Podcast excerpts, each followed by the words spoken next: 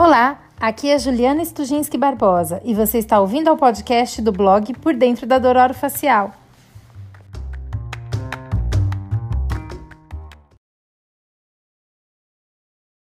Bom dia, boa tarde, boa noite. Bem, aqui sou eu, a Juliana, mais uma vez trazendo um episódio aqui do podcast Por Dentro da Dor Facial. Eu demoro a gravar, mas quando eu gravo, gente, eu trago pessoas fantásticas para conversar comigo aqui nesse podcast. E hoje eu, eu vou dizer para vocês que eu estou com uma presença luxuosa de uma super amiga, professora Daniela Godoy Gonçalves, professora da Unesp. Mas antes dela se apresentar, antes de eu chamar a Daniela aqui para falar com vocês, eu quero apresentar um pouquinho do tema de hoje. É, o tema de hoje que, eu escolhi para conversar com a Daniela tem tudo a ver comigo e tem tudo a ver com ela. Então eu falei assim: ah, vamos falar de uma coisa que a gente tem em comum. Não que a gente tenha, graças a Deus, né? não que a gente apresente, pelo menos até onde eu sei, uh, mas eu escolhi falar sobre dor nociplástica. E por que isso? Porque quando eu comecei a ministrar aulas em dor orofacial, eu comecei pela fibromialgia. A fibromialgia me levou até o Hospital das Clínicas em Ribeirão Preto, onde eu conheci a professora Daniela, que tem toda a linha de pesquisa dela em comorbidades com disfunção temporomandibular e que fala lindamente sobre sensibilização central e todos esses outros mecanismos de dor crônica. Então, é um link que eu quis aqui trazer para o podcast para a gente conversar.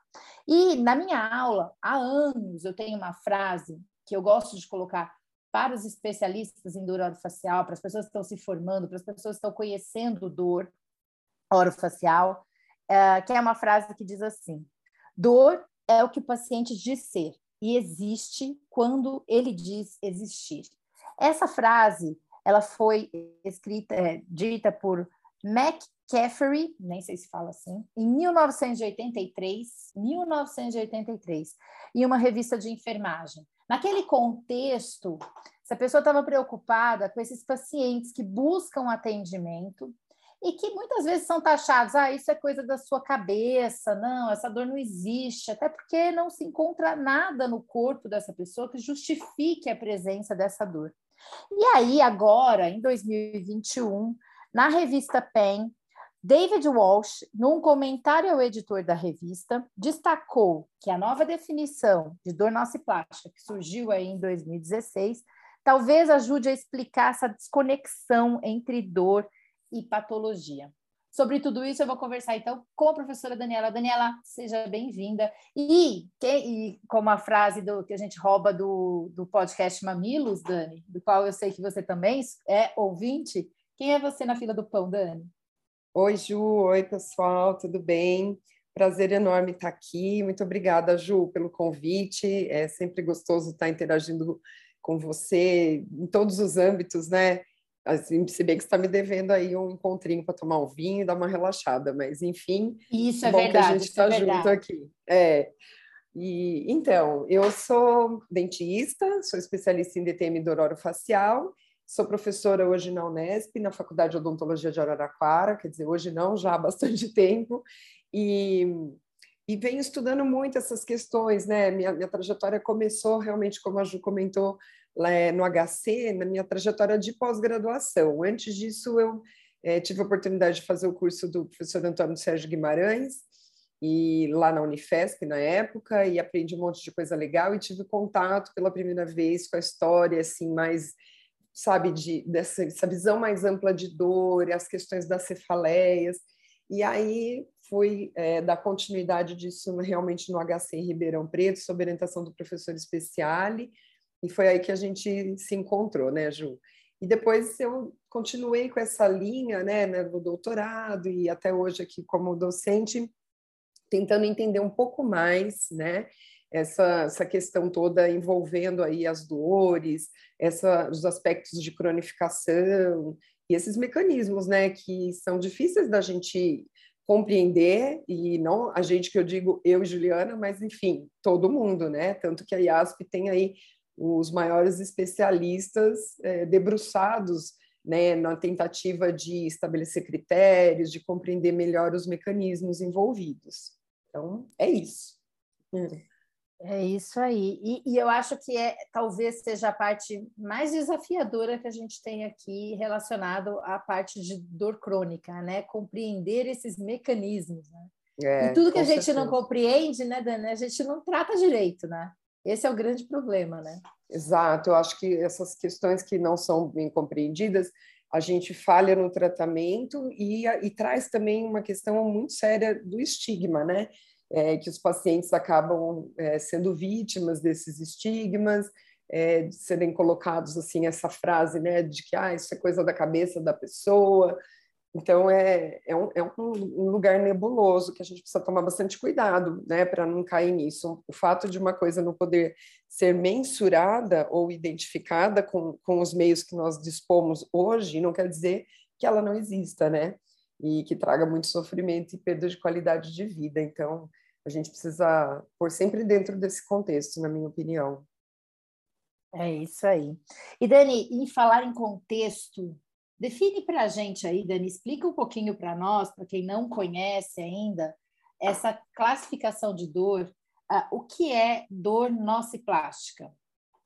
Ah, então isso é bem interessante, né? Você sabe que eu, eu tenho posto nas minhas aulas, não sei se você viu, Ju, na época agora pior da pandemia, né? É, um meme que rolou assim de que ah, é muito cansativo fazer parte de um momento histórico, né? E na verdade é meio verdade. isso que a gente não é, a gente vive isso e, e, só que a gente às vezes não percebe. Por que isso, né? Porque é, muitas definições têm sido postas, né? na verdade, não como verdades absolutas, mas a gente sempre tem que contextualizar de que a gente está num momento de, de, definições, né, de testes, de critérios, de diagnóstico. Então, é, e, e, nós tendemos a ter o desejo de ter coisas definitivas em mãos, né? Viver com a incerteza é difícil, né, para todo mundo. Então, eu acho que a gente precisa sempre é, abrir esse parênteses para ter isso claro, né, de que estamos num momento onde critérios de diagnóstico estão sendo definidos. E às vezes é, as pessoas ficam assim muito inseguras com isso, né? Ficamos todos. Mas o que, que nós temos hoje, né, baseados nesses grupos de trabalho, especialmente os grupos da IASP, né, que têm tentado é, dar, dar um norte a respeito disso tudo. Eu acho que tem três, é, três definições que se sobrepõem, né? E, e, que trazem uma certa confusão, que é a questão da dor crônica, da sensibilização central e da dor nociplástica, né? Então, como você mencionou, né, Ju, a dor nociplástica, ela foi definida agora por um grupo de trabalho em 2016, né, na, junto à IASP, um grupo de especialistas da IASP, é, e procura trazer para a gente, então, a definição de um tipo de dor, é um mecanismo, na verdade, isso não é um diagnóstico clínico, né? A gente fala, ah, essa pessoa tem dor plástica, mas isso não é um diagnóstico clínico, está dizendo de um quadro doloroso clínico e, que, e cujo mecanismo é, está baseado em alterações do processo de nocicepção. Então, a gente sabe que nocicepção não significa exatamente dor, mas nesse caso, nós estamos dizendo que sim, é um processo de nocicepção que está gerando dor e esse processo está alterado. Ele, esse indivíduo já apresenta alterações é, neuroplásticas, né? Então, alterações de, de diversos níveis, né? Funcionais e até morfológicas das estruturas envolvidas, é, e que explicam essa maior sensibilidade na ausência, inclusive, de impulsos periféricos nociceptivos ou mesmo de alteração é, é, de dor neuropática, né?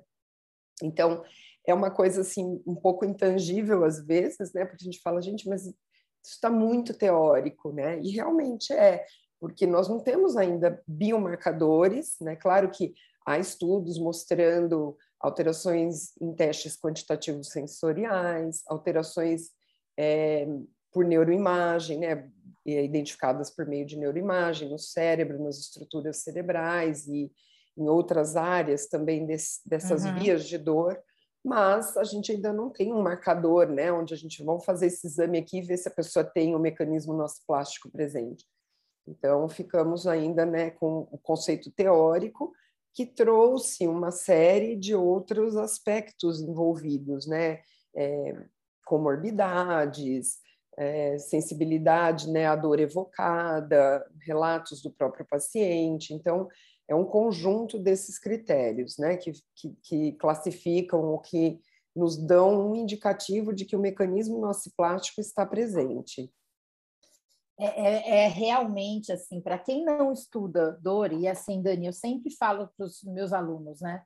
Ah, no começo, assim, quando a pessoa chega para estudar disfunção temporomandibular, né, uhum. eles caem bem na aula de DTM muscular. E DTM muscular, assim, é a disfunção temporomandibular mais, mais frequente no nosso consultório, né, agora dando um dado clínico, né, mas também as, os estudos mostram que é a mais prevalente, né, e também é a grande responsável pela, por, dor, por dores crônicas, né, dos nossos pacientes que têm DTM.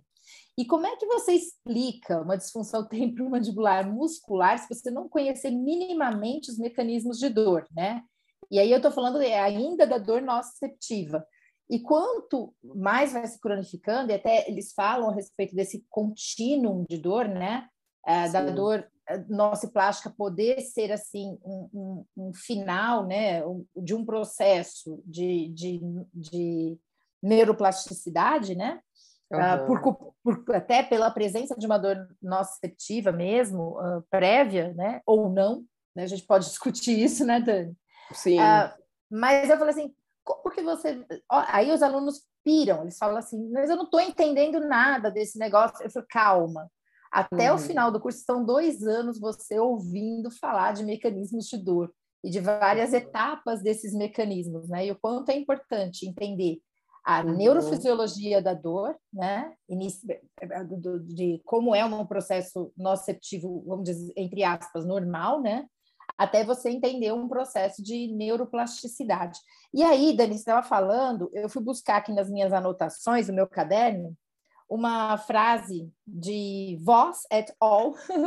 em uhum. 2017, que ele define neuroplasticidade assim, é, como uma habilidade cerebral de modificar, mudar e adaptar, adaptar tanto estruturalmente quanto funcionalmente através da vida e como resultado da experiência individual. Então, assim, é, neuroplasticidade, plasticidade é isso, né, gente? Está é, tá começando a mudar esse sistema, a forma com que essa, essa pessoa consegue perceber não só dor, como a Daniela está falando aí, porque a gente fala muito em nocepção na dor plástica, né? Mas uhum. também é, outras sensações, né, Dani? Mais ou menos Exatamente.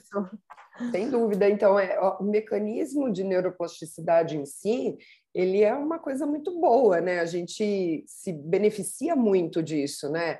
O aprendizado, a memória, até a superação de eventuais é, limitações devido a acidente vascular cerebral. Ou Traumas a... também, né? Traumas, né? Traumas né? emocionais e tudo mais. Também, então, é, é um mecanismo, né? É um conjunto de coisas que acontecem no nosso corpo que, que garante a vida, certamente, né?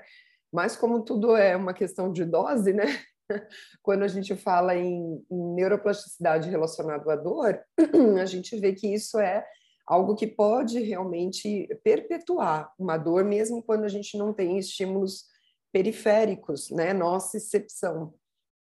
Embora, como você falou, né, a dor nociplástica também pode ser parte desse contínuo. Então, o que, que quer dizer isso? Você te, iniciou um processo com uma dor nociceptiva, uma lesão periférica, de, né, que a gente pode imaginar aí tantas coisas, uma hérnia lombar, uma, um deslocamento de disco articular, uma lesão muscular.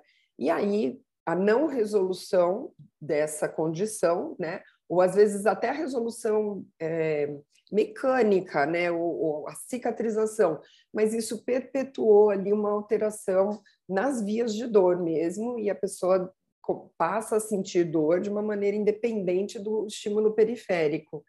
Então, são, são conceitos que se sobrepõem, né? E, e aí a gente pensa um pouco também na sensibilização central, né, Ju?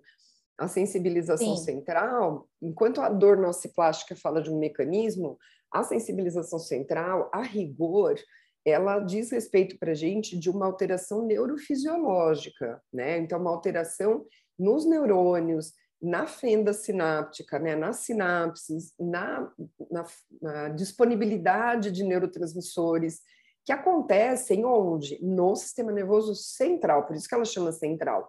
Então, não é o que acontece ali na, nos tecidos periféricos. No caso da dor orofacial, é do segundo neurônio para cima, porque o segundo neurônio do nervo trigêmeo, né, do, do sistema trigeminal, ele já está dentro do tronco encefálico, já é central. Então, são essas alterações. Mas tem um, um artigo muito bacana de 2018 do Arendt Nielsen, em que ele chama atenção a isso. Nós usamos o termo sensibilização central e nós usamos mesmo, né? A gente e não só nós, muitas, muitos grandes pesquisadores, o Daniel Clown fez vários artigos, o Ionides também, chamando essa condição clínica onde nós vemos paciente apresentar dor, uma dor desproporcional a um estímulo periférico, ou mesmo na ausência dele, né? É, com, com, características de alodínia, hiperalgesia, distúrbio do sono, alteração psicossocial, a gente chama isso de síndrome de dor centralizado, síndrome de sensibilização central. E, e, e, simplificadamente a gente fala esse paciente tem sensibilização central. E aí é um grande problema, né? Porque eu deveria ser capaz de medir ou de mensurar, avaliar esses neurônios centralizados para dizer que tem esse mecanismo de sensibilização central. E nós não fazemos isso. E a gente usa esse termo porque falta um termo melhor, né? É, então, Exato. A gente está no momento dessa transição. Então, o, o fenômeno sensibilização central, ele é uma, ele é parte importante das dores de mecanismo nociplástico, né? Tudo indica que, que sim, uma pessoa que tem uma dor baseada em mecanismo nociplástico, ela provavelmente tem sim alteração que a gente chama de sensibilização central, que é uma hiperresponsividade desses neurônios né, centrais. Mas são termos que às vezes fazem confusão, as pessoas se confundem, é difícil mesmo, né? E, e é, é, uma tentativa, acho, né? Dani, eu acho que você tocou num, num ponto muito importante, porque eu vejo uma, certa bana, banalização do termo uhum. sensibilização central. Uhum. Não sei se você percebe isso, né? Sim. É, que às vezes uh, tá, tá, certo que quando está na formação do aluno, a, a pessoa está começando a aprender dor orofacial, tal, até para ele entender, porque às vezes o paciente ele já, você já fez tudo perifericamente, o paciente não uhum. relata uma melhora e aí você fala, olha, essa dor pode estar sendo mantida pelas alterações do sistema nervoso central, né? Por sensibilização uhum. central. Mas às vezes eu acho que acaba ficando meio banalizado, tipo, é, ah, é não, isso aqui é sensibilização central, entendeu? Uhum, uhum, exatamente. e eu acho que não é bem assim, porque se a gente pega o termo de dor plástica, a gente vê que ela vai um pouco além de só sensibilização central, né? Uhum. Até em alguns dos critérios aqui, a gente vai, vou, vou entrar aqui um pouquinho nesse, nesse assunto. É, alguns dos critérios consideram não só a presença de dor, mas presença, por exemplo, de fadiga, de problemas de memória, de cognição, que tem tudo a ver com percepção em dor e com ativação de áreas, que é um assunto que a gente gosta, né, Daniela? É, as é. aulas do professor Daniel Clau falando sobre, é. do, do Alex Silva, falando sobre a ativação ali de somato sensorial, enfim, ativação cortical, né, em determinadas uhum. áreas, é, trazendo os problemas e também é, os problemas ah, dos chamados uh, psicossociais, né, que são os psicos, aspectos emocionais envolvidos e o social, que como a gente falou numa, num recente episódio do podcast aqui, com o Márcio e com a Flávia, é, uhum. ainda é assim pouco, é pouco relatado, né? Mas, uhum. Dani, eu quero trazer. Enquanto você estava falando, eu me lembrei que ontem eu recebi uma mensagem de uma possível paciente dizendo assim, né? Olá, boa tarde. É, que ela tem DTM muscular, né? Que ela agora ela já fez placa, ela já fez, já recebeu todas as orientações, termoterapia, enfim, todo o processo não, não conservador ela estava fazendo fisioterapia e ela escreve, mas a dor do meu lado direito não para. E eu estou até com limitações de abertura, né? É, e, e, assim, é uma paciente que eu conheço de uma cidade mais distante, então ela veio aqui uma vez e, e voltou para a cidade de origem, né? mas você percebe que tem, que pode ser, e é mais ou menos assim, que se apresentam os pacientes com dor nociplástica, né? Muitas vezes eles fazem todas as terapias ditas uh, para a periferia ou buscando uma melhora minimamente, mas enquanto não se resolvem outros aspectos, uh, até mesmo estilo de vida, o controle de outras coisas, a gente não consegue uma, é, uma resolução completa, né? Então, eu queria te perguntar agora, Dani, assim, como é que eu faço quando eu recebo esse tipo de paciente? Como é que eu identifico no meu consultório uh, que possivelmente esse, esse paciente pode, porque apresentar dor nociplástica, e assim, já falando, né, que a própria IASP admite que a dor nociplástica ela pode acompanhar uma dor nociceptiva ou uma dor neuropática, apesar de não ser nenhum nem outra. Uh, como é que eu faço para identificar isso no meu consultório, Daniela? Estou lá no consultório. Então, é, eu acho que assim a gente tem que se realmente é, absorver um pouco do, desse, dos critérios de diagnóstico, né? Tentando trazer para nossa prática, né? Porque a verdade é essa, né? Nada, nada é bom o suficiente se não for uh, útil na prática, né? Então a gente precisa realmente tentar aplicar isso. Nos critérios que a IASP estabeleceu, então, é, é, obrigatório, né? Bom, primeiro que, assim, não existe um diagnóstico definitivo de mecanismo nociplástico, né? Pelo fato que a gente estava comentando agora mesmo, de que nós não temos marcado, biomarcadores, marcadores biológicos, seja de imagem, seja bioquímico, seja o que for que diga, né, de, de teste quantitativo sensorial, que isoladamente explique esse quadro, né? Então, quando a gente tem uma situação isso desse é, isso, tipo, é, isso é importante, vamos, vamos frisar é. isso novamente. Não tem como fazer um exame que vai dizer você tem dor plástica, né? Exato, nem mesmo sensibilização central, né, Ju? Porque isso. quando uhum. a gente faz, por exemplo, testes quantitativos sensoriais, que o grupo de vocês, do professor Conte, lá em Bauru, é super. É, né, mergulhou de cabeça nisso, tem trazido resultados super legais, mas assim, é, isso não fecha diagnóstico de sensibilização central. O questionário CSI, né, o inventário de sensibilização central, não fecha diagnóstico de sensibilização central. A gente vai vendo partes desse, desse contexto. Então, o, os critérios da, da dor nociplástica, ele traz isso, né, um conjunto de condições. E não existe diagnóstico definitivo, existe o diagnóstico possível e o diagnóstico provável, né? Então, para que a gente tenha um diagnóstico possível de dor nociplástica, nós temos que atender a dois critérios, né, que tem subitens dentro do, dos critérios da, da IASP. Então, primeiro, a dor precisa ser crônica, ela tem que estar presente há mais de três meses, né, pelo menos três meses, de forma quase diária, pelo menos 15 dias no mês. É, porque tem que ter esse tempo para fazer é, toda essa neuroplasticidade, ter, né? Exato, você tem um dia de dor em cada mês e, e, ter, e considerar que isso é uma dor presente há três meses não resolve, né? Ela precisa ser frequente. A outra questão é que a dor precisa ser regional e não apenas localizada. Por que, que esse critério é importante? Porque a gente sabe que quando você tem, por exemplo, uma é, uma origem de dor nociceptiva, né? Você teve uma lesão ali. A presença dessa dor por mais de três meses vai ampliando o campo receptivo, né? Você vai tendo aí outros receptores periféricos e neurônios sendo requisitados, você vai ter um espalhamento dessa dor.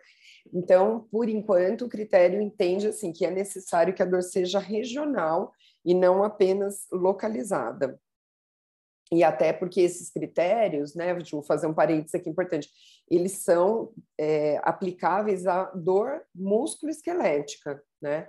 Então, eles, os autores, né, a Iva Kosek e, os, o grupo que trabalhou com ela, eles fazem ressalvas de que para aplicar esses critérios na dor visceral é necessário um outro, um outro approach aí, né, um grupo que vai pensar na dor visceral porque tem características específicas, né? Sim, e, e a gente trabalha, assim, só para fazer um contexto, porque eu sei, não sei se todos aqui estão familiarizados, nós trabalhamos uhum. com dores músculo-esqueléticas, né? Na face. É, a DTM, sim, né? Temos outras dores orofaciais, mas a maior parte dos nossos pacientes, né, a mais prevalente é a DTM, e ela é uma dor músculo-esquelética, né? Perfeito, Dani. E aí ainda temos, dentro desse primeiro critério, é, que não deve haver evidência de que uma dor de origem nociceptiva ou de origem neuropática explica, com, explique completamente essa, esse quadro doloroso que a pessoa está apresentando.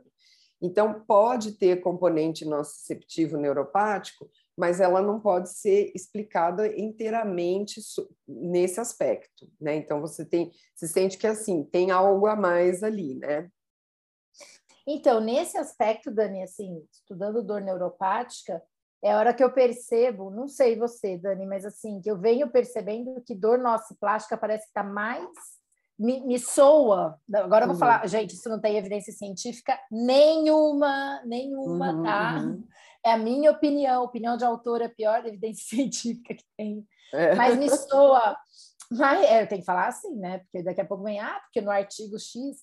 Mas me soa assim, me parece mais é, perto, próximo, a dor nociplástica de uma dor músculo-esquelética nociceptiva do que numa dor é, neuropática. Não sei se você tem essa sensação também, Dani. Eu tenho, eu, eu tenho, eu acho que a dor, a dor nociceptiva musculoesquelética, especialmente quando ela está nesse processo já crônico, né? Eu, eu acho que sim, ela tem essa mais essa, essa característica, né? Até de atender os outros critérios que a gente vai falar depois. Embora, claro, na dor neuropática a gente tenha algo muito marcado e que faz parte dos critérios da nociplástica, que são as alterações de hiperalgesia alodínea, né, Ju? Mas elas então, geralmente estão bem delimitadas isso. no dermátomo do Na área, né? né? A área ela é mais localizada e a dor musculoesquelética ela tende a ter mais esse espalhamento, regionalização da dor, né? Eu isso. Isso eu acho que é, é, isso é uma coisa que lendo os artigos, eu até queria me dirigir agora aos especialistas em DTM do facial, aos especialistas que já estudaram dor neuropática, que infelizmente, né, Dani, a gente sabe que tem especialistas em, em disfunção temporomandibular e dor facial que nunca estudaram dor neuropática, né? Uhum. Mas especialmente a vocês, dizendo assim, porque vocês sabem que quando a gente estuda dor neuropática, que marcadamente vai ter essas alterações somatosensoriais. A gente até precisa disso para fazer um diagnóstico, por exemplo, de dor neuropática pós-traumática trigeminal, né? Uhum. E que é, faz parte do critério, mas é, esse ponto que a Daniela levantou, que é essa questão da regionalização, é que é importante essa diferenciação, né? Isso, exatamente. Então, com isso, a gente fecha o primeiro critério de diagnóstico, dor, crônica, regional, e que não, não o, o mecanismo nociceptivo ou neuropático sozinhos não explicam o quadro doloroso que o paciente está apresentando. E aí, ainda para ser uma dor nociplástica possível, a gente pula para o quarto critério, né? Porque é o primeiro e o quarto que são obrigatórios, que é uma hipersensibilidade dolorosa evocada, que a gente pode identificar clinicamente. E aqui eu acho uma coisa muito interessante, né, Ju? Porque eu sei que vocês Sim. aí em Bauru batem muito nessa tecla, eu também falo aqui para os meus alunos, mas eu acho que isso é bem pouco explorado clinicamente na, na maioria das vezes, né? Que seria o quê? Presença de alodínia estática ou dinâmica, mecânica estática ou dinâmica, alodínia também ao calor ou ao frio, e a sensação que permanece após a retirada do estímulo que provocou essa alodínia. Então, ah, então eu preciso comprar um aparelho de QST para meu. Não, nada disso. Como é que a gente pode ver, por exemplo, uma lodínia mecânica dinâmica? Um rolinho de algodão, a gente passa levemente, um, um, pincel, passa levemente sobre a área de interesse e a pessoa vai reportar para você que além dela sentir que você está fazendo aquele toque, ela vai além, ela tem um desconforto. Ah, é uma dor louca, excruciante? Não necessariamente, ela tem um desconforto mediante esse estímulo, tá certo, Ju? Vocês que trabalham muito aí com sim, IST sim. e qual ST? Sim, eu e sabe. Dani, é que eu é, também, assim, para cumprir esse segundo critério, no relato do paciente, né? Quando uhum. ele, ele pode relatar, e, e, aí me lembrei muito daquele questionário de alodínia que é usado na migrânia, e, e assim, como a gente trabalha com a cabeça, às vezes é um pouco mais difícil esse relato, né? Talvez é. É, uma dor ao pentear o cabelo, Uh, usar postar o cabelo, a cabeça no travesseiro, postar a cabeça no travesseiro, usar o óculos, mas é, é uma dor não a um toque que geralmente não provocaria dor, né? A lodínia é, é mais ou menos isso. Você tem a lodínia e essa lodínia pode ser mecânica ou térmica também, né? Uhum. Que é, então, só que assim, no, no artigo eles falam, claro, de dor plástica no corpo, então eles falam assim, pacientes dizem que o abraço é doloroso, e aí, na minha aula, Dani, não sei se você já assistiu a minha aula, mas ela tem quadros, né? Uhum. Nesse momento, eu uso um quadro do Gustavo Clint, que é O Abraço. O Abraço. para mostrar que o abraço, que para todo mundo é uma coisa corriqueira, mas para essas pessoas um abraço pode ser doloroso. Incomoda, é, né? Incomoda. É, o toque da roupa na pele, a é, pressão colar. do cinto. Colar, uhum. isso, colar, né, Dani? Nossa, é uma correntinha, assim, é. Sim, é, então, eles sentem, por exemplo, descon... não chega a ser uma dor, né, Dani? É um desconforto. É, isso eu acho importante salientar, né? Eu já é... vi o Peter Svensson falando algumas vezes sobre isso, dizendo que a gente precisa ampliar essa nossa percepção para além da dor. Porque às isso. vezes a pessoa não relata dor. É a mesma coisa que a DTM muscular. Embora tenha, lógico, dor presente, muitas vezes a pessoa fala assim: ó, oh, tem momentos que eu sinto uma coisa que eu posso chamar de dor, mas o tempo inteiro eu tenho um cansaço, um desconforto, uma, um incômodo. Eu me lembro dessa área do meu corpo, sabe, como uma coisa incômoda. E isso também é alteração Parece de que ela está ali. Né? Isso, exatamente. Às vezes o paciente não sabe descrever a dor. Você fala assim, mas como é que é a sua dor? É tipo uma pressão, coisa. Ele fala, não é a minha dor, é uma dor dolorida. É, uma dor, uma, é um, chatinha. Não é, é uma dor. Ele fala assim, não é uma dor, é negocinho, eu fico lembrando que essa área do meu corpo existe o tempo todo, né? É, é uma é, é percepção é de diferença de temperatura, uma diferença de, de né, uma certa desestesia uhum. mesmo, né? Isso. E até eles colocam aqui, por exemplo, que tomar um vento frio, assim, bater um ventinho uhum. no rosto gelado, né? O ar condicionado, que o paciente reclama tanto. Isso. É, e aí isso daí pode ser uma hiperalgesia, uma hiperalgesia, não, perdão, uma alodínia térmica, porque é Exato. é engraçado que eles não falam de hiperalgesia nesse, nesse ponto, né? Eles falam muito de alodínia, né, Dani? Exato, falam de alodínia. Isso eu acho que é um ponto interessante até para a gente trazer, né, Ju? Porque a hiperalgesia, ela é, embora ela, lógico, esteja presente na sensibilização central também, mas ela é um, uma, uma parte bem importante da sensibilização periférica, né? que, na maioria das vezes, não exclusivamente, implica em lesão periférica, em dor nociceptiva, né? Então, como Isso. aqui a gente parte do princípio de que a causa é central, né, que o problema é central e não nociceptivo exclusivamente, eu acho até que eles tiveram essa preocupação de deixar a hiperalgesia hiper, é, meio de fora para ajudar a excluir, né? Porque ela pode estar presente, mas ela não pode ser um critério é importante nesse diagnóstico, né? Porque daí ela pode ter uma causa mais periférica do que central, né? Isso, Eu também contextualizando aqui para quem não está familiarizado com os termos, então, a hiperalgesia é aquele aumento de intensidade diária da dor, né?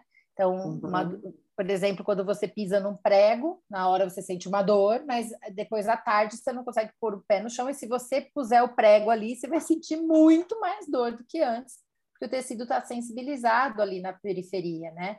Então, é, e, e, não vai estar tá só no buraquinho onde o prego está, teve ali a lesão, mas é, também e é uma redor, redução, né?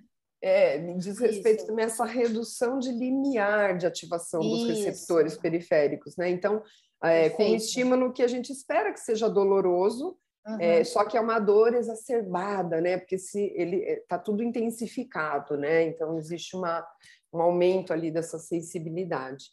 É, colocando isso para a disfunção temporomandibular, então é quando você faz uma palpação de um quilo uhum. no, músculo e o paciente sente muito mais dor do que você esperaria para esse paciente na área. Faz reação de fuga, né? Tenta afastar isso. o rosto da mão então, da gente. Isso, isso é hiperalgesia, como a Daniela pontuou, não dá para para ser um, um, algo relacionado à dor plástica, porque também está muito marcante, muito presente. É uma das, das principais alterações no processo nociceptivo mesmo, na dor nociceptiva, né?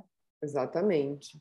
E a alodínia, como a gente falou, é essa dor é um estímulo que normalmente não provocaria dor. E até eles colocam assim, olha, além de tudo que a gente falou aqui, eles falam da pressão do cinto, bolsa, sutiã, né, como sendo algo Exato. desagradável, não necessariamente doloroso. Eles colocam desagradável ou doloroso, isso nos critérios de diagnóstico. E também uhum. é, aumento de dor quando você toma um banho ou ducha fria ou quente, que é uhum. sinal da hipersensibilidade térmica, né? Exatamente. É bem... Eu achei isso bem legal, assim, de bem eles legal. trazerem e eu vou te contar uma coisa, Dani, sabe? Uma vez, é, na minha. Quando eu estava apresentando minha dissertação de mestrado, a banca da minha dissertação, nossa, a banca da minha dissertação de mestrado foi sensacional. E, é. e aí estava a professora Daniela, eh, Daniela, não você, Dani.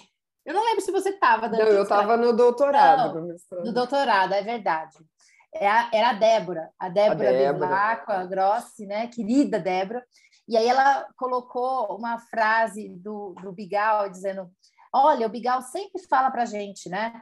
É, que a Lodine é um marcador de, de, de, mecanismos de sensibilização central. Então, assim, isso. Só trazendo isso aqui um pouquinho, eu, toda vez que eu leio isso, eu lembro da Débora falando na minha apresentação do mestrado. É, marcador clínico, né? Marcador clínico de, importante. Mas continue aí, Daniela. Bom, então, com esses dois critérios preenchidos, né, que, eu, que a gente já mencionou, é, nós teríamos então uma possível dor nociplástica. Para que ela seja uma provável dor nociplástica, a gente ainda precisa ter uma história que o paciente vai te contar, né? Que é como a Ju estava falando, que o abraço incomoda, o movimento incomoda, o ambiente mais quente ou mais frio do que ele está acostumado incomoda. Então, essa história de hipersensibilidade na região da dor é, preenche também um desses critérios, né? Então, isso que o paciente vai te contar. E, e, gente, aqui um parênteses importante: o paciente não vem contando tudo isso espontaneamente, né? Nós precisamos é, perguntar, nós precisamos ajudá-lo a perceber e uma outra questão importante aqui é que, às vezes, na primeira contato que a gente tem, na primeira consulta, as pessoas não, não têm tudo isso pronto na cabeça delas para nos contar, né? Então, às vezes, a pessoa, no primeiro momento, você pergunta isso, ela fala, não, acho que não, nunca reparei. E aí o tempo passa e aí ela vem trazendo, sabe que você falou aquilo e agora eu estou percebendo, realmente isso acontece, aquilo acontece. Então, Pessoal, diagnóstico é um processo, não é um ato único que tem hora para acabar. Né? O processo Perfeito, de diagnóstico ele está presente em todos os encontros que você tem com o paciente, nas suas reflexões depois que o paciente vai embora, porque é a gente vai montando mesmo um quadro, né? É muito bom quando a gente pode ter um exame que a gente fala, ó, vai lá e faz esse teste aqui bioquímico e vem o resultado, um laudo sim ou não. Não é assim que funciona na dor. Né? Então, a gente precisa ter essa mente aberta a estar num processo de diagnóstico, né, junto com o paciente. Perfeito, e... Dani. Isso é bem bonito, né? De falar processo. É, e a gente parte, precisa né? lançar, lançar mão de, de ferramentas. E eu vejo, às vezes, Dani, se assim, acompanhando os alunos tanto tempo, né? Tem uma ferramenta que eu acho fantástica para a gente começar a perceber algo, né? Que seria o desenho da dor né? Que está oh. ali na nossa, na nossa ficha inicial, o paciente preenche na sala de espera, mas às vezes o aluno não para para olhar e falar assim: o que é essa sua dor aqui na lombar, né? O que é essa sua dor aqui no joelho? A Liette fala isso muito, né? A gente teve aqui o, episódio de artrite idiopática juvenil, que às vezes uma dor no joelho, uma dor no quadril faz toda a diferença no diagnóstico de outras Exatamente, problemas. não e é a mesma coisa aqui, né? O desenho da dor é super importante, tanto é importante que ele foi incorporado no DC, né? Desenho do Sim. corpo inteiro.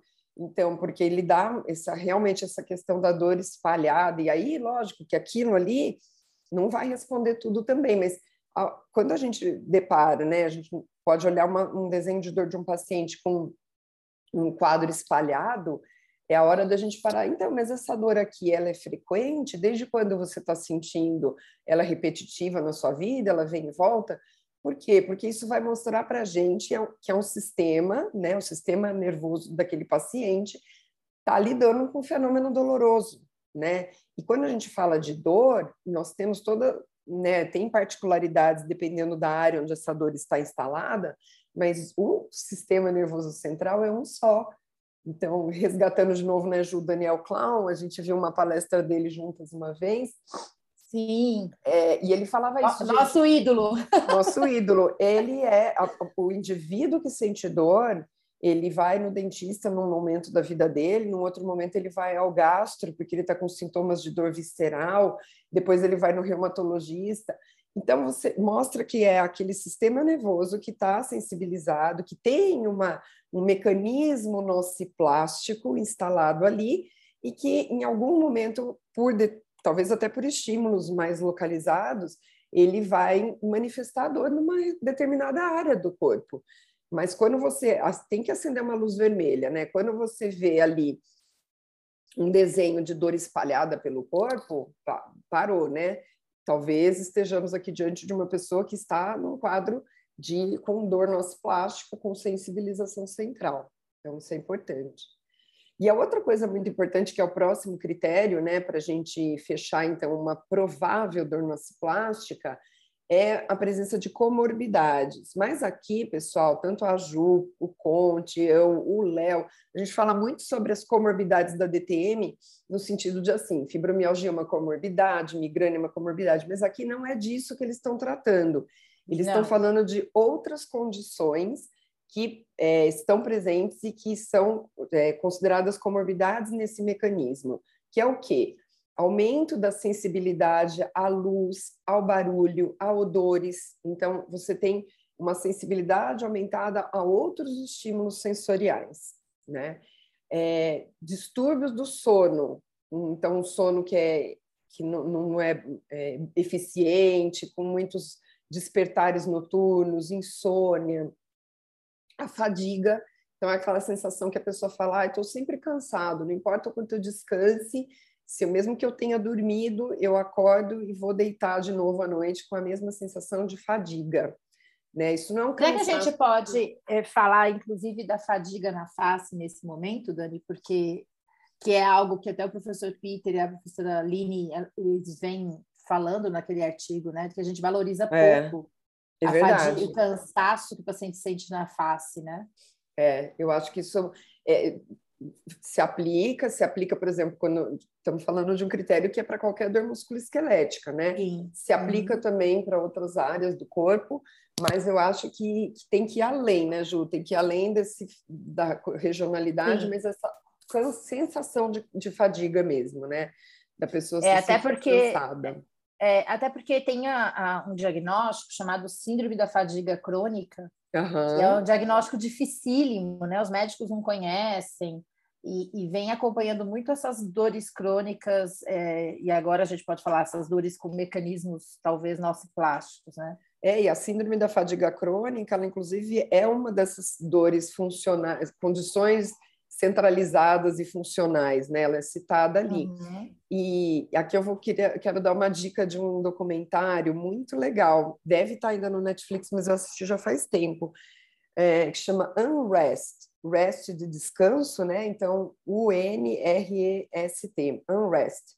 É muito legal, gente. Traz para a gente a perspectiva da dificuldade de diagnóstico de uma pessoa que vive esse tipo de síndrome centralizada, vamos chamar assim. É uma história de uma moça que é estudante de Harvard, é, tem 30 e poucos anos e que vinha tendo uma vida completamente normal e um dia ela entrou nesse quadro de síndrome da fadiga crônica. Ela demorou, se eu não estou enganada, dois anos para ter o diagnóstico.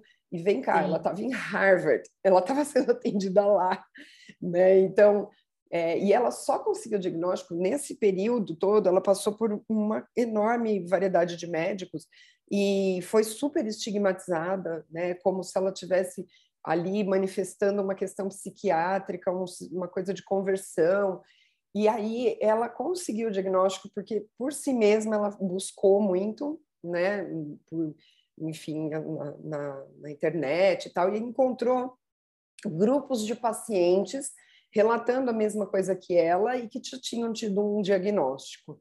Então, assim, é, é dá para a gente uma perspectiva, né? Claro que no caso da DTM não é nesse nível de dramaticidade, mas a gente pode ter pacientes com DTM com essas outras condições e a gente precisa pôr isso nessa perspectiva, né, de, da dificuldade que é você não ter marcador para uma determinada doença, né? E, e é difícil para o profissional e é dificílimo para o paciente que fica nesse lugar de estigmatização de, é, e de não tratamento, né? O que é pior ainda, né? Do que ser estigmatizado é não ser tratado, não, não ter uma melhora, né? Perfeito. Eu vou aproveitar o gancho, vou colocar no meu blog, que é julianadentista.com, todos os links, né? E Ótimo. também eu vou colocar um artigo sobre o diagnóstico de síndrome da fadiga crônica, que eu uso em aula aqui, que é um dos mais recentes, com os critérios. É, não, não tem critério para diagnóstico, mas tem algumas perguntas que norteiam esse, porque é um diagnóstico clínico, algumas perguntas que você pode fazer para o paciente, está em inglês, né? né se alguém bom. quiser traduzir. Algum grupo de pesquisa aí, né? Alô, Daniela? É, quiser traduzir. É. É, é, olha, gente, eu estou aqui em casa agora e está voando um tucano na minha frente. Então, assim, tudo Ai, que privilégio! com o tucano agora. Mas, enfim, aqui no apartamento, tá? Então, Coisa assim, linda. É, mas uh, distrair com o tucano, desculpa. Mas eu vou colocar, então, esse artigo da Síndrome da Fadiga Crônica, que eu acho que também é interessante para a gente conhecer.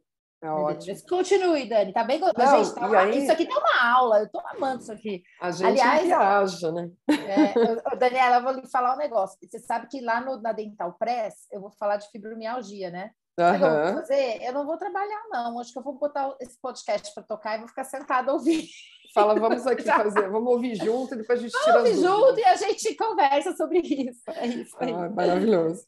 Bom, e aí um último, um último exemplo aqui de comorbidade, né, que faz parte desse critério, são as alterações cognitivas, como déficit, distúrbios, né, de atenção, dificuldade, a pessoa fala, olha, eu mudei, né, recentemente, há algum tempo, eu, eu não consigo pôr atenção numa coisa que eu estou fazendo, eu fico, eu, tudo me distrai, eu tenho que ler mil vezes, se eu estou lendo um livro, eu volto 15 vezes no parágrafo, porque eu estou lendo, mas não sei o que eu estou lendo, né?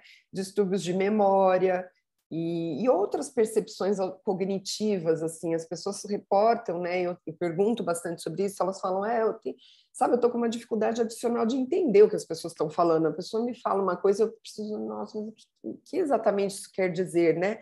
Então, uma dificuldade de cognição mesmo. Então, gente, nós olhando para isso tudo, a gente vê que grave, né? Como é amplo esse diagnóstico, como, como atrapalha a vida das pessoas, né?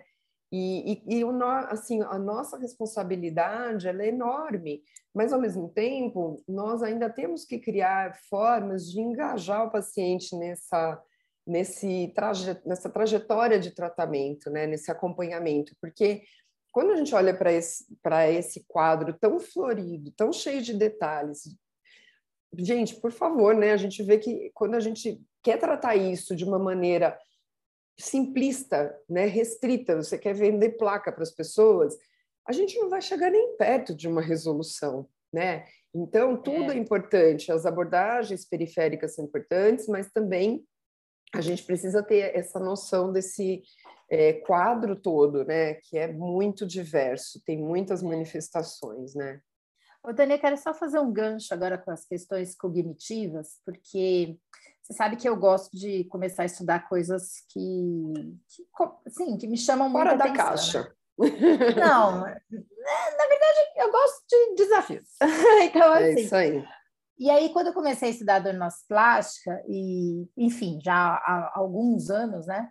Que eu uhum. venho estudando fibromialgia tal, e depois passei, quando surgiu aí esses conceitos de sensibilização central, depois esses conceitos de doença plástica.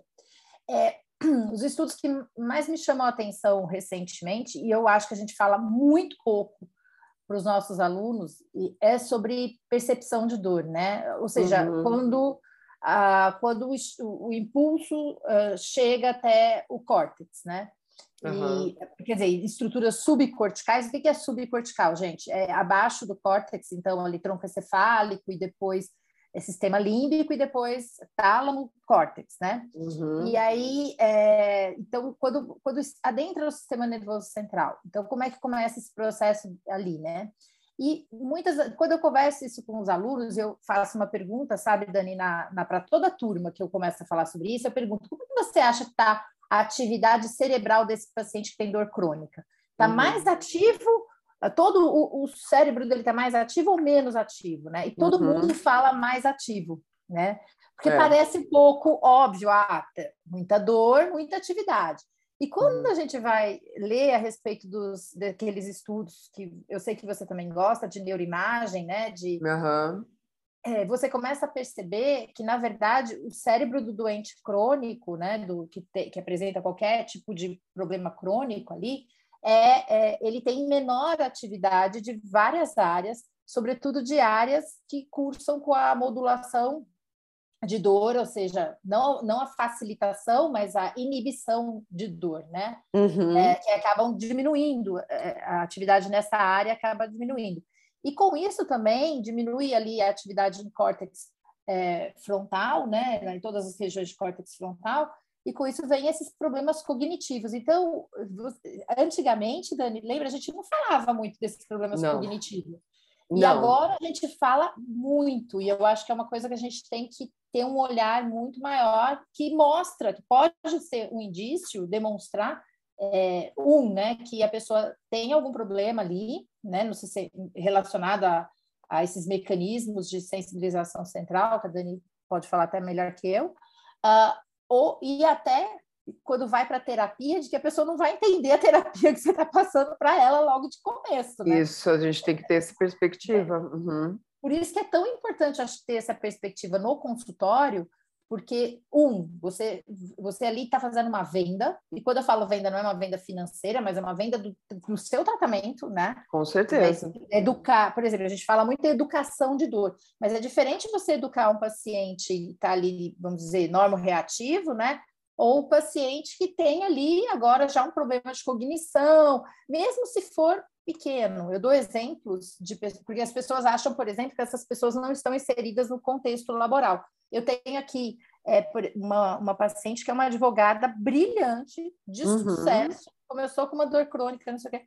Foi lá no consultório, a gente, enfim, vou resumir bem resumido, resumidamente, e uma das perguntas foi: como é que está a sua capacidade de decisão em cima dos processos? E ela falou: uhum. nossa, eu tendo que gastar uma energia tão gastar maior. Gastar energia, é isso. É. é isso. Então eu falo, é, são essas, porque quando a gente fala, parece que a pessoa ficou de repente per, é, perdeu, ficou demente. Não é isso. Exatamente. Então, isso é muito importante, é, Ju. Eu acho que é, a gente eu... tem que chamar a atenção de como é no consultório, né? No consultório são assim, são pequenas coisas, é uma tomada de decisão, é uma energia que se gasta para lidar com, com exemplo, quem é líder, né? Lidar com seus funcionários quem está ali é, exercendo uma função, de ter uma performance bacana durante a sua função. Atendi uhum. até dentistas que me disseram que estava difícil de, de executar um tratamento. Cara, habilidoso pra caramba, mas estava sentindo uma dificuldade em executar aquela habilidade dele. Interessante. Ô, Ju, isso, isso né? que você falou eu acho essencial, sabe? Eu sempre lembro da Liette, nossa querida, que ela fala assim: eu vejo as crianças, os pacientes chegando lá no ambulatório de reumatologia com assim na cadeira de roda, mas eles continuam comendo, embora eles também estejam com a ATM super comprometida, tanto quanto outras articulações do corpo. Mas porque é, é essencial, se eles não tivessem comendo, eles teriam morrido já, né? Então, assim, nesse aspecto é assim. Por que, que eu estou falando disso, né? Parece que está fora, mas assim, é a adaptação. A pessoa, nesse caso, ele está comendo, mas o quê? Está comendo coisas com baixo é, valor nutricional, tudo meio pastoso e tá comendo. A mesma coisa a gente pode trazer para a cognição. Você não vai pegar um paciente que fala: Olha, eu entrei já com meu pedido de aposentadoria aqui por invalidez porque eu não consigo pensar. Não é assim que funciona. Mas é o quanto de energia tá, tá fluindo? Não está fluindo. A pessoa está gastando mais tempo e mais energia para fazer a mesma coisa. Então, às vezes você fala, ah, a dor, a sua condição, em alguns questionários pergunta assim, né? É, isso está te impedindo de realizar suas atividades? A pessoa responde não. Por isso que eu tenho muitas ressalvas nesses questionários que você dá na mão do paciente, porque é não o quê? Não está atrapalhando de forma alguma ou não me afasta da atividade, mas me exige muito, né? Eu estou com muito mais dificuldade para realizar minhas atividades. Então, acho que essa perspectiva também é importante, né, da gente colocar. E, e a questão Perfeito, que você Dani. falou, Ju, também acho fundamental a gente é, fazer um ganchinho com a questão mesmo da neuromatriz da dor, né? Na literatura, quem está acompanhando a literatura já há alguns anos vem sendo apontado essa questão de que, olha, quando você está diante de um quadro de dor, você tem tais e tais áreas do cérebro envolvidos, ativados nessa percepção dolorosa e tudo mais. Então, essas áreas, esse conjunto seria a neuromatriz da dor. Mas o que tem sido apontado hoje em dia é que mais do que que áreas estão ativadas é como elas se comunicam, é a rede, né? Que é o a chamado rede, de o hub. O hub é o conectoma dinâmico. Então a gente é, tem estudos lindos, maravilhosos, né? O, o, Alexandre da Silva trabalha com isso, o Vânia Apicarian tem um, um, estudos maravilhosos que mostram que assim é, as áreas do cérebro elas estão se comunicando pior elas não estão se comunicando tão bem. Então, as modulações que acontecem em função dessas comunicações em rede, elas ficam prejudicadas.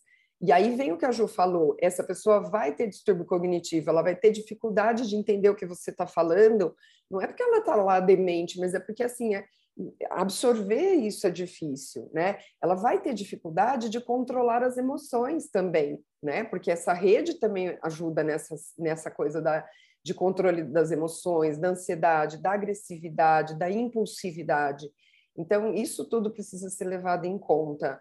E, e, a gente vê o que também, né? Que esse conectoma dinâmico ele é prejudicado mediante a dor crônica, e parte disso pode ser explicado pela ativação das células da glia, né, Ju? Que eu acho que é uma coisa assim que está ah, sendo é. bem discutido e é legal da gente trazer. Hoje em dia a gente sabe que as células da glia, elas não são só uma célula de suporte, nutrição, proteção para o neurônio. Elas não. são uma participação ativa, secretam substâncias algogênicas inflamatórias e fazem com que haja uma inflamação de baixo grau no cérebro, não só no cérebro, no sistema nervoso como um todo, inclusive periférico, né? Porque as células da glia estão por toda parte. Então, Sim a gente vê que é, é, vai, vai causando essa inflamação de baixo grau e isso está relacionado com esse conectoma dinâmico que funciona pior, né? que não está tão bom é, quanto no indivíduo que não sofre de dor crônica. É, esse, Dani, é, é, tanta coisa que acontece que a gente ainda não conhece, né? Nossa. Ou está conhecendo muito pouco, por isso que, como, como a gente vai, a gente já está caminhando aqui para o final para falar sobre terapias, mas uhum. é, eu acho que enquanto a gente não conhecer totalmente, né? E eu acho que vai demorar muitos anos ainda, porque as pessoas são diversas, os mecanismos são diversos, cada um tem um, um mecanismo mais aflorado, né? Uhum. Uh, a gente ainda vai ficar patinando nas terapias. E eu queria te contar, assim, para quem não sabe o que é IASP, a gente fala, né? Vamos lá, uhum. vamos tem pessoas Verdade. que não conhecem.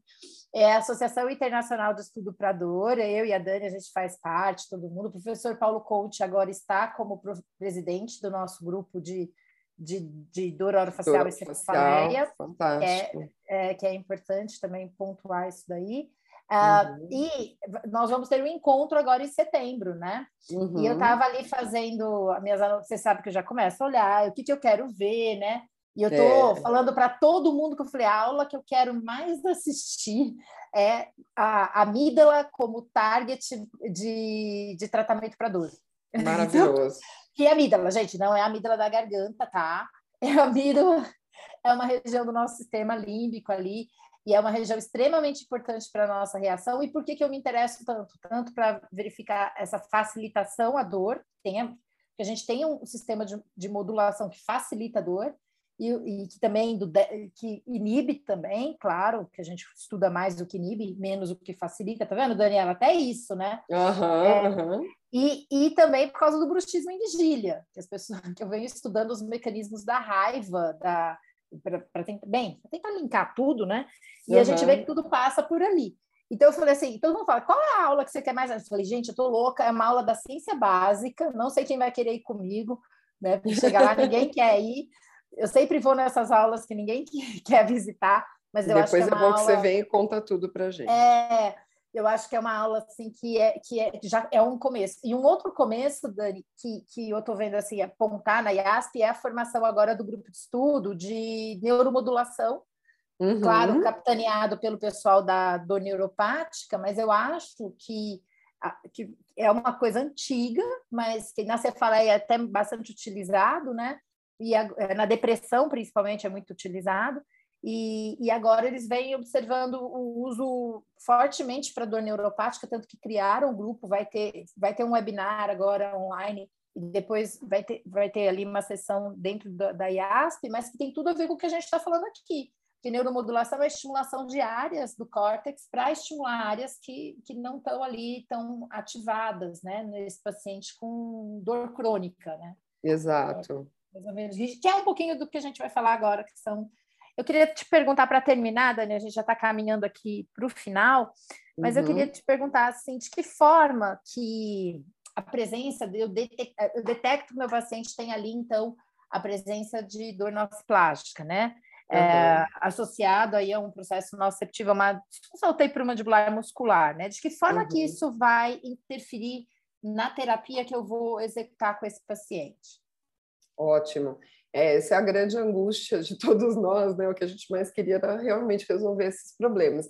É, mas, assim, um consolo é que todo mundo, não só dentistas que lidam com dor orofacial, com mecanismo nociplástico, mas todos os profissionais esbarram na mesma questão, né? Que é mesmo a necessidade de, de abranger vários aspectos nesse tratamento. Então, o que a literatura vem trazendo, é assim, embora ainda a gente não tenha um, um, tratamento de alta especificidade né, para essa condição, vamos dizer assim, ah, esse remédio foi criado para esta condição de dor nociplástica. O que tem sido identificado é que, farmacologicamente, né, falando, a gente tem alguns, é, me, alguns é, medicamentos, desculpa, como os antidepressivos tricíclicos, como os antidepressivos duais, né? Então, a gente está falando aqui do, do, da amitriptilina, nortriptilina, duloxetina, é, inclusive outros como a, a desvenlafaxina, e, e os anticonvulsivantes, como os gabapentina, a gabapentina e a pregabalina, que juntos ou separados, vai depender um pouco também da, de, de cada indivíduo, né? Porque tem uma questão muito assim de como cada um responde a isso, têm sido indicados como parte desse tratamento vejam, como parte desse tratamento. Então, por isso que eu falo que é importante a gente, o paciente se engajar nessa, nesse movimento com a gente. Por quê, pessoal? Porque o que se fala muito é que nós devemos fazer uma abordagem multifatorial também, né? Então, essa pessoa precisa do que a gente chama de mecanismos é, top-down, quer dizer, você vai fazer coisas que vão alterar esse estado de sensibilização centralizado. Então, precisa de uma atenção para o sono, precisa de uma atenção para o estilo de vida, né? atividade física, momentos de relaxamento. É quase, eu sinto que assim, é quase impossível se a gente pegar uma pessoa que tem um quadro, por exemplo, de burnout, né, que é esse quadro de esgotamento emocional e muito associado. Hoje tá, tem uma explosão de burnout, né? As pessoas em função de pandemia, de mudança do ritmo de trabalho, de, de, de estar mesmo lidando com muitas questões emocionais, né, no momento que a gente está vivendo, isso associado com a ameaça de ficar sem emprego, enfim, tudo junto, leva a pessoa a esse esgotamento emocional, que é um quadro chamado de burnout, né? É, então é muito difícil você pegar uma pessoa dessa e dar um medicamento e dizer, olha, nós estamos aqui te tratando. Não, não é verdade, né? Então, precisa desse esforço individual, da pessoa olhar para sua nutrição, né, de o que ela está comendo, comer alimentos que não sejam fortemente inflamatórios, enfim. É, me, tratamentos também do ponto de vista psicológico, né, psicoterapia, terapia cognitivo-comportamental. A gente sabe que outras abordagens como mindfulness, a yoga, praticados por um tempo já mais prolongados, também trazem benefícios né, de, é, de regular essa questão emocional que está super presente. Né? É, e eu acho, só queria fazer também aqui uma, uma, um adicionar uma questão, pessoal, que a gente não pode fechar os olhos para as questões periféricas. Não é isso Nossa, que a gente Nossa, Dani, eu ia te falar isso, né? Você não é, Ju? fala isso. É, eu acho, eu acho que a gente tem que. Tem, é, são as duas coisas. São né? as duas coisas. Porque, porque também se começa, eu acho que também em algum, eu sinto às vezes que se fala assim, ah, é, sabe uma coisa que me irrita muito, Dani? Eu vou falar aqui, tomara que os colegas ouçam.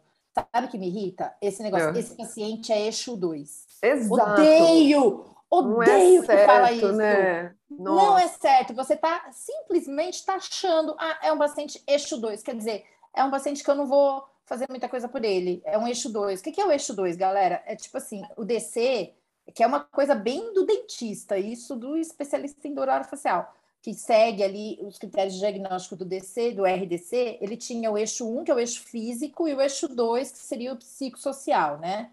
Sim. Então, ele olha para o paciente e fala assim: ah, essa paciente não melhorou. Ah, também é uma paciente eixo 2. É.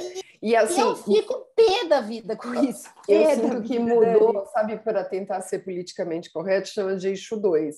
Antigamente a gente falava, é. ah, é cheio de piripaque, a pessoa é piripacenta. Isso, isso. Então, assim, né, é, é, é, um estigma do mesmo jeito. E a gente fica tentando se eximir, né, nos eximirmos de uma responsabilidade. Então. É, existe gente... essa responsabilidade pela condição periférica também. É, vamos dizer assim, essa pessoa tem um complicador, né? Ela Exato. tem uma comorbidade, ele tem uma complicador. Mas Porque é mesmo que vai precisar de um atendimento periférico também, da mesma forma que todas as outras. Você sabe, Ju, que tem um artigo que eu não vou lembrar, mas eu posso até te passar depois que você coloca no post. É, é antigo já, se eu não estou enganada, desde 2014, em que eles pegaram pacientes de fibromialgia, que é o protótipo da, do mecanismo nociplástico, né? E, e pegaram pessoas que tinham sensibilidade, lógico, fibromialgico vai ter dor, né? Mas tinham pontos de gatilho miofaciais, né? Fazendo dor referida, tudo, ou tinham dores articulares persistentes e tudo mais. E fizeram estudo duplo cego, eles fizeram tratamentos é, ativos e placebo, focando nessas questões periféricas. Não trataram com, com nada que é top-down, sabe? Não deram medicação de ação central, nada disso. Foi a atuação periférica. E a dor da fibromialgia dessas pessoas melhorou entendeu? Então, assim, claro. mostra pra gente o quanto realmente, ah, é fibromialgico, então tá, tá condenado a ficar lá sentado no sofá sofrendo dor? Não, né? não. vamos aliviar perifericamente, de forma não invasiva, de forma reversível, né? Com consciência é. e bom senso, mas sim, se tem uma fonte de dor periférica, não, você pode não ter uma lesão periférica, e não vai dar tempo da gente entrar nisso, mas quando você tem um mecanismo centralizado, a gente tem a liberação antidrômica de, de, de é, substâncias que causam dor na periferia. Né? Até então, a ativação das células imunes aí, que é as células da glia, né? Exato. Você então falou perifericamente também. Ter, tirar a dor periférica é importante. O que não é certo é a gente focar só no periférico se a pessoa Isso. tem um mecanismo centralizado de dor. Né? Perfeito, eu Dani. Eu acho que é identificar a, as condições, e, é como, e aí também tem uma outra coisa, Dani, que acho que a gente pode falar. É, claro que cuidar dos aspectos centrais, como você falou, exige uma mudança de estilo de vida. Então a gente uhum. pode aconselhar, aí tem, eu sugiro que vocês escutem o episódio de exercícios físicos, por exemplo, que a gente discute isso bastante, eu e a Dina. É, que a gente vai aconselhar, porque a gente não pode prescrever qualquer outra coisa, né? mas explicar, educar o paciente, dizer, olha, esse processo que você tem está sendo mantido por algumas condições, você precisa melhorar a área do sono, se tiver um problema de sono, precisa melhorar exercícios físicos, se tiver, né? A gente sempre fala, se, se né, tiver ali, se for ali, enfim, todas as outras coisas também que a Daniela já, já falou aqui, mas também uhum. a gente uhum. não pode fechar os olhos e, e falar, nem, não, a, na parte periférica eu não, eh, não detectei, então tratar a periferia. Mas também, Dani, ter consciência do nosso limite de atuação. Exatamente, exatamente. Que a gente vai precisar, muitas vezes, neste caso, de colegas, de outros profissionais da saúde que nos auxiliem, porque a gente tem um certo limite, a gente vai até certo ponto com esse paciente, né? Exatamente é, aconselhar e chamar a atenção é diferente de prescrever, né? E é sempre importante que profissionais adequados estejam uh, envolvidos, né? Prescrevendo pra... técnicas, ade... terapias adequadas. Adequadas, exatamente. Mas é isso, é precisa é. mesmo dessa abordagem multidisciplinar. É, e não desista do seu paciente julgando, ah, ele é eixo 2, por isso que ele não melhorou e eu não vou fazer nada por ele. Aff, Maria! Não, não, de jeito nenhum. Não pode, de jeito não nenhum. Não faça isso. É, ter da vida, né? Não é Vamos assim. junto, né, com o paciente. É, Tem que ter é uma parceria, né? Tem que ter uma parceria. Dani, eu acho era isso que eu queria conversar com você hoje. Para mim foi maravilhoso. Você me eu ajudou também. aqui a, a, pensar até melhor, porque eu ministro essas aulas, assim como você. Eu quero uhum. também, bem, uma, te agradecer demais. Eu sei que foi difícil a gente casar a agenda. Está sendo difícil a gente se encontrar presencialmente por culpa das agendas, né? É. Cada hora é uma coisa que surge, Daniela, cada hora é uma coisa que surge na vida. Mas esse vinho nós vamos tomar juntas, para a gente dúvida. colocar a nossa conversa em dia. Obrigada demais pela sua amizade. Eu falo que eu, o meu grupo favorito. Não, não posso falar isso, senão o tricô bruxista me mata. Mas eu tenho um grupo que eu falei para o Márcio que é um dos grupos favoritos aqui, que é o Good Vibes, que sou eu, você. Ah, uma delícia, né? A gente é troca delícia, figurinhas boas. É, que ali a gente pode trocar figurinhas sempre, né? O Márcio também, que é um grande incentivador aí dos nossos estudos, né?